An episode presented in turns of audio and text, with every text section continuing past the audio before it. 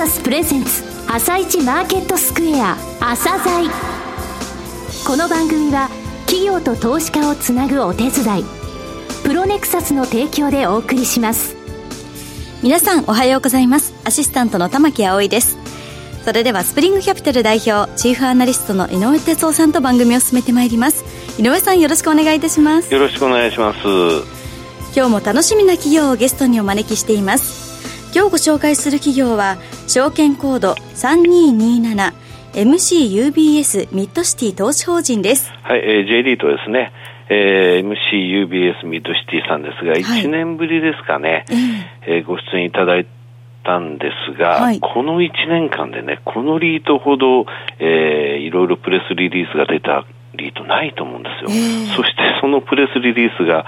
すべからくグッドニュースなんですよ、えー、どういうことがこの1年あったのかじっくりお聞きください。はい。それでは朝鮮今日の一社です。朝鮮今日の一社。本日は証券コード 3227J リートの MCUBS ミッドシティ投資法人さんにお越しいただきました。お話しいただきますのは MCUBS ミッドシティ株式会社代表取締役社長の松尾桂さんです。本日はよろしくお願いします。よろしくお願いします。えー、まずはですね、リートの概要、それからスポンサー会社であります、MCUBS グループ、はい、こちらについてご説明いただけますか？MCUBS ミッドシティ投資法人、略称ミッドシティは、東京、大阪、名古屋の三大都市圏を中心に、オフィスビルに重点的に投資を行うリートです。もともとは2006年に上場した MID リート投資法人であり、大阪に重点投資するオフィスリートでした。2015年4月に三菱商事 UBS リアリティ、略称 MCUBS が資本参画し、MCUBS ミッドシティと名称を変更したものです。MCUBS グループは2002年に J リートで3番目に上場した日本リテールファンド投資法人、略称 JRF と2007年に上場した産業ファンド投資法人、略称 IIF、合わせ3リートの運用を行っており、3リート合わせて取得価格ベースで1.4兆円の資産運用を行う日本を代表する資産運用会社です。J リートの運用実績は17年にわたります。この4月に MCUBS はミッドシティのサブスポンサーだった関連不動産開発から資産運用会社の持ち分全株式の譲渡を受け100%株主となりましたので7月1日に資産運用会社は MCUBS に吸収統合される予定です。ミッドシティの資産運用会社は MCUBS のオフィス本部として、これまで通りミッドシティの投資主価値の向上に努めてまいりたいと思います。はい。さて、説明資料を拝見させていただきましたが、ミッドシティの特徴として、業界トップクラスの物件取得力、はい、テナント満足度を重視した運用力、うん、安定した財務基盤、えええー、それから ESG に配慮したポートフォリオ運営とありますが、はい、えー、まず一番初めのですね、業界トップクラスの物件取得力。これについてご説明いただけますか？2015年4月からですね、ちょうど4年経過します。はい、スポンサーの変更ですね。はい、スポンサー変更から。はい。はい、えー、この間にですね、15物件、総額約1400億円の新規物件を取得してまいりました。MCUBS グループの親会社は、総合商社三菱商事と欧州を代表する金融機関、UBS です。はい。親会社がディベロッパーと違い、オフィスビルに関して開発物件の豊富なパイプラインを有しているわけではありませんが、物件取得の専門部隊、はい、この精鋭部隊18名の手前味噌ではありますが、卓越した不動産情報収集力と粘り強い交渉力を持って、JRF、IIF、ミッドシティの取得物件の積み上げを行ってまいりました。なるほど。そして3リーターはして1.4兆円。はい。ということですね。え物件の取得環境が厳しい中において、資本参画前のポートフォリオの平均償却後への利回りは2.6%と低かったのですが、はい、現在はこの物件の積み上げによりまして、3.4%の利回りを確保しています。はい、この4年間で収益性の低い4物件を371億円で売却したことも収益性の大幅な改善に貢献しています。はい、昨年もあの入れ替えで話題になりましたですね。えー、特に昨年9月に実行しました、大規模な資産入れ替え。これは我々ミッドシティのですね、象徴的な取り組みとなります。はい。えー、具体的には、ポートフォリオの中で、えー、分配金の原資となります焼却後への割回りが低い、えー、松下 MP ビル。はいはい。これを、えー、別の収益性の低いビルと合わせまして、287億円で売却し、はい、代わりに、鑑定評価に基づく焼却後の利回りが4.0%の横浜アイランドタワーを221億円で取得しました。この入れ替えにより、ポートフォリオの平均焼却後の利回りは、入れ替え前の3.2%から2019年12月期には3.5%と大きく改善する予定です。0.3%上昇、はい、3.5%の予定とはい。これあの、松下 IMP ビルって大阪のビルですよね。はい、そうです。えー、大阪城のすぐ脇にあるビルで、でねはい、我々のポートフォリオのですね、基幹物件の一つでございました。そうでしたよね。はい。えー、しかし、この物件を売却、入れ替えすることによりまして、うん、えー、大阪エリア、特に京橋に所在するこの大阪ビジネスパークの一極集中リスクが大きく緩和され、はい、これによりポートフォリオの分散効果が高まって、はい、キャッシュフローの安定化を高めることができました。となると、ポートフォリオの分散が効いたってことですね。はい。はい、比率どうなりました？えー、4年前実はですね、はい、大阪物件比率が82%、はい、大阪ビジネスパーク比率だけでも60%を超える高い率になっており、うんえー、この入れ替え後に東京圏比率が60%、はい、大阪圏比率35%、はい、大阪ビジネスパーク比率は29%まで低くすることができ、えー、ポートフォリオの分散効果が高まりました。なるほど。さて続きまして、テナント満足度を重視した運用力。はい。こちらについてもお話しください。ミッドシティは、テナント様の声に真摯に耳を傾け、適切な修繕サービスを行うことにより、テナント様とのリレーションを高めていくことを心がけています。はい。この積み重ねが結果的にビルの収益力を高める源泉であると考えています。はい、特に当期6月期では賃貸オフィス市況が極めて良好に推移していることもあり、賃料増額改定も大幅に件数を伸ばせる予定です。うん、具体的にあの、賃料の上昇する、はい、下、ええ、そういう物件についてご紹介いただけますかね。はい、えー、では一つ二つご案内させていただきます。はい、えー、メインスポンサー変更後、2015年に取得したえー、G スクエア渋谷道玄坂というビルがございます。こちら稼働率の上昇並びにですね、まあ、エリア賃料相場の上昇もありですね、はい、受取総額賃料は、えー、今年12月期には取得時に比べて76.6%も上昇する予定です。4年ではい。渋谷すごいな、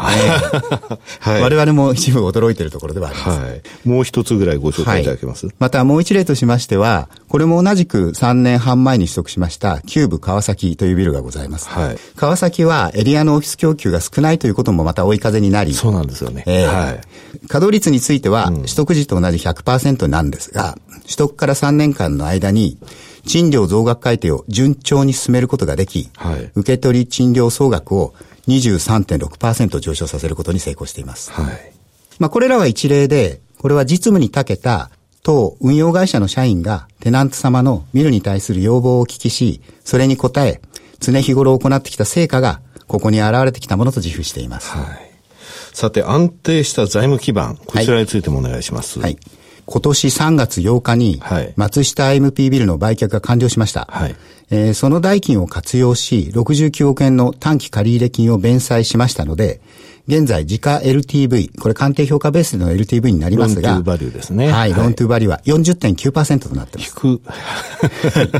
あの、ミッドシティ我々のコア LTV 水準を40%から45%と定めておりますので、はい、現在その加減値に近い数値となっています。初めから50%ないんですね。40から45っていうふうに立ててらっしゃって、はい、その加減に近いってことですね。はい、そうです。はい、平均借入金利、平均借入期間と財務指標は、資本参画後、すべての項目で大きく改善してまいりました。うん、これまでご説明させていただきました、物件取得力、運用力、そして財務安定化の取り組みをご評価いただき、はい、今年の3月5日に JCR 日本格付け研究所様より WA- の格付けを取得することができました。WA 格はい。はい。目指していたところです。そうですね。えー、これにつきましては、資本参画当時からですね、我々の目標としてまいりましたので、はい、非常に感慨深く感じるところであります。これ WA を皆さん言われるのはやっぱりこれ日銀おっしゃる通りという部分ですよね。はいええ、買い入れの対象とされているというのが WA というふうにありますのでね。はい。一つの目標であります。はい、そうですね。はい、さて、最後の部分ですが、ESG に配慮したポートフォリオ運営。はい。これはどういうことですかね？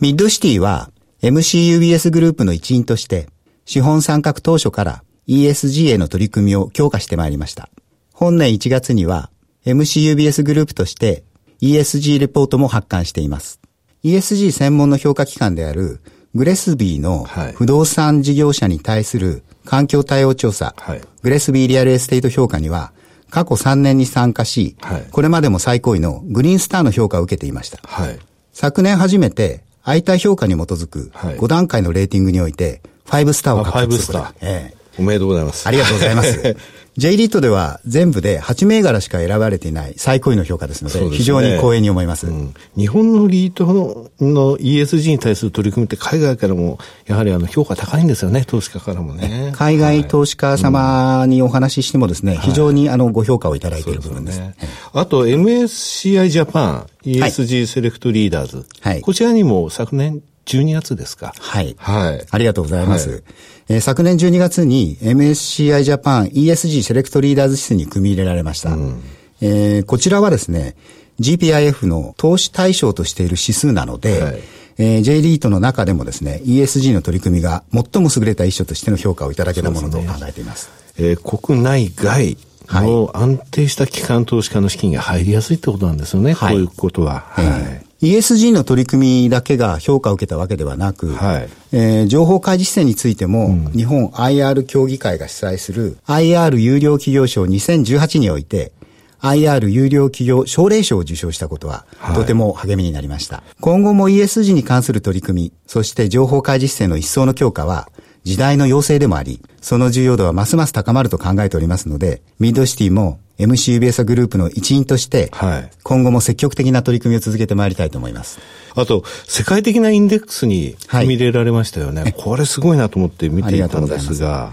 まあ、これまでご説明させていただきました、この取り組みに対してですね、はい、えー、市場から評価を受けてきたものと考えています。うん、昨年9月に、グローバルインデックスである、はい、フェッチー、エプラナリート、グローバル不動産インデックスシリーズに組み入れられました。これにより、海外投資家の皆様の運用先と認められ、投資口の流動性が飛躍的に高まりました。FTSE のことですね、フィッチっていうのは。はい、昔、フィッチーブカって会社もありましたけれども、はいはい、FTSE100 っていうのは、えー、リスナーの方も皆さん、イギリスの、えー、ロンドン市場の指数としてご存知ですので、はい、この FTSE に選ばれたってことですね。ありがとうございます。はい、最後になりましたが、リスナーに向けて一言お願いします。はい。えー、今後も MCUBS グループの一員としてファンド運用に尽力し、はい、投資主価値の最大化に向けた投資主ファーストの運用哲学を貫いてまいりたいと考えています。今後とも投資家の皆様にご支援いただきたく思いますので、よろしくお願いいたします。松尾さんどうもありがとうございました。ありがとうございました。今日の一社、MGUBS ミッドシティ投資法人をご紹介しました。さらに井上さんにお話しいただきます。はい、えー、この1年間いいことだらけだったという感じですよね。えーはいえー、松下、えー、ビルですね、この MIP ビルっていうのはですね、結構昔、IMP ビルですね、これ昔の基幹ビルだったんですけども、はい、大阪城の横にあるんですけどもね、はい、えこれをうまいこと売却して NOI 利回りの高いビルの方に乗り換えられたっていうのは、これはすごく大きいことなんですよ。はい、これでやはりあの大阪比率が下がったということですね。えー、スポンサーとして参加してメインスポンサー変更になった時85%大阪でしたから、はい、えそこのところが下がったということですね。今、東京圏比率60、大阪35、えー、大阪ビジネスパークは29%ですね、そのうちということになっております。ESG に対する取り組みもそうですし、はい、財務基盤でついに WA 格取りました。それからグレスビーの評価も高いということで、外国人の評価ますます高まってるんですよね。えー、あの、シンガポールとか香港、それから3月って、ね、特に外国人がリート買うんですが、えー、私のところの問い合わせもやっぱり3トシティの問い合わせ多かったんですよね、えー、今現在、それでも、えー、利回りのです、ね、日経予想ですが、はい。年間で5.274なんですよ。えー、5.274%なんですよね。あの、19年、えー、12月期のとですね、えー、見込みも出ておりますので、はい、えー、まあ、オフィスリートの中でかなりですね、あの、1年間すごい頑張って、評価も高まって、海外の評価も高まって、もう少しまだまだ 余地、上値余地あるなというふうに私は思ってるんですけどね。はい、はい。はい。それでは一旦お知らせです。企業ディスクロージャー IR 実務支援の専門会社プロネクサス上場企業のおよそ6割2200社をクライアントに持つこれはアジア証券印刷の時代から信頼と実績を積み重ねてきたからこそさらにプロネクサスが目指すのは企業と投資家をつなぎ日本の株式市場を活性化させることです。プロネクサス私たちは個人投資家の皆さんを応援します。井上哲夫今日のストラテジー。それでは井上さん、後半の解説もよろしくお願いいたします。はい。10連休まで今日含めて立ち会いが3日となったんですけれどもね、はい、4月は強かったですね。えー、もう1000円超えてますんでね、上昇幅はね。はい、えー、これ昨年9月以来なんですが、日経平均のね。えー、そんな中、ナスダックが今朝ですね、昨年8月29日が最後だった史上最高値を更新したんですよ。はい、で、ダウもあと172ドルで、うん、えー、昨年10月3日のところを超えてくるという水準まで来たんですけどもね、はい、4月ってどういう月だったのっていうと、まあ、あの、世界的に水準訂正行われたと思うんですよね。日経平均強かったんですが、もう一つ韓国のコスピ強かったんですよ。で、今年のパフォーマンスってそれまで日経平均がブービーで韓国コスピビリだったんですね。はい、この2つが強かったと。日経平均は今月13勝4敗、韓国コスピ15勝2敗なんですよ。はい、13連勝とかありましたからね。えー、そういう水準訂正とともに、アンダーウェイトを日本株少ししていた欧州がですね、はい、4月はやっぱり入れてきたって感じですよね。えー、4月、5月、10月、11月しか2015年以降買ってませんよっていう話を以前しましたけれども、はい、そのアンダーウェイト3月末でしていた部分の梅、これで決算が良かった場合っていうのはね、アンダーウェイトしてると怒られますんでね、えー、でそこのところ埋めてきたなっていう感じではあるんですけれども、はい、異様に静かな状態です、マーケットが。これはね、アメリカのビックス恐怖指数っていうのは、この、えー、今朝までの段階でですね、今月平均12.91なんですよ。えー、これ12.91って12月には25ぐらいありました。倍あったわけですね。はい、で、この12.91って去年の8月9月の水準なんですよ。えー、そして8月末のナスダックの高値を再度更新した。つまりね、えー、昨年の10月とか12月の大きく動いた相場の前の段階に戻ってるんですよね。えー、ただし、ここから2017年がそうだったユーフォリア、ゴールディロックス相場って言われましたけど、相場が全然暴れずに、上がっていく、うん、その状況にもう一回なれるか、それとも去年10月、12月のような暴れる相場になるかなんですが、はい、ファンダメンタルズだけを見るとね、あの2017年よりはよろしくはないんですよ。えー、ただ、もうかなり米中協議等でとんでもないことになるんじゃないかとか、はい、レグジットでどうなるのって言われてたところから落ち着きを取り戻してる。はい、あと1、3月期のとこで、まあ、あの、ファンダメンタルズそこを打ったっていう印象があるんで、うん、まあ、ゴルデロックス慣れないことはないなという印象のまま、10連休を迎えるというところですかね。はい。井上さん、平成最後の朝鮮となりました。ありがとうございました。2週間後ですね、今度は。はい。次回の放送は令和となりますが、引き続きよろしくお願いいたします。はい、ますこの後は東京市場の寄り付きです。朝鮮この番組は企業と投資家をつなぐお手伝いプロネクサスの提供でお送りしました。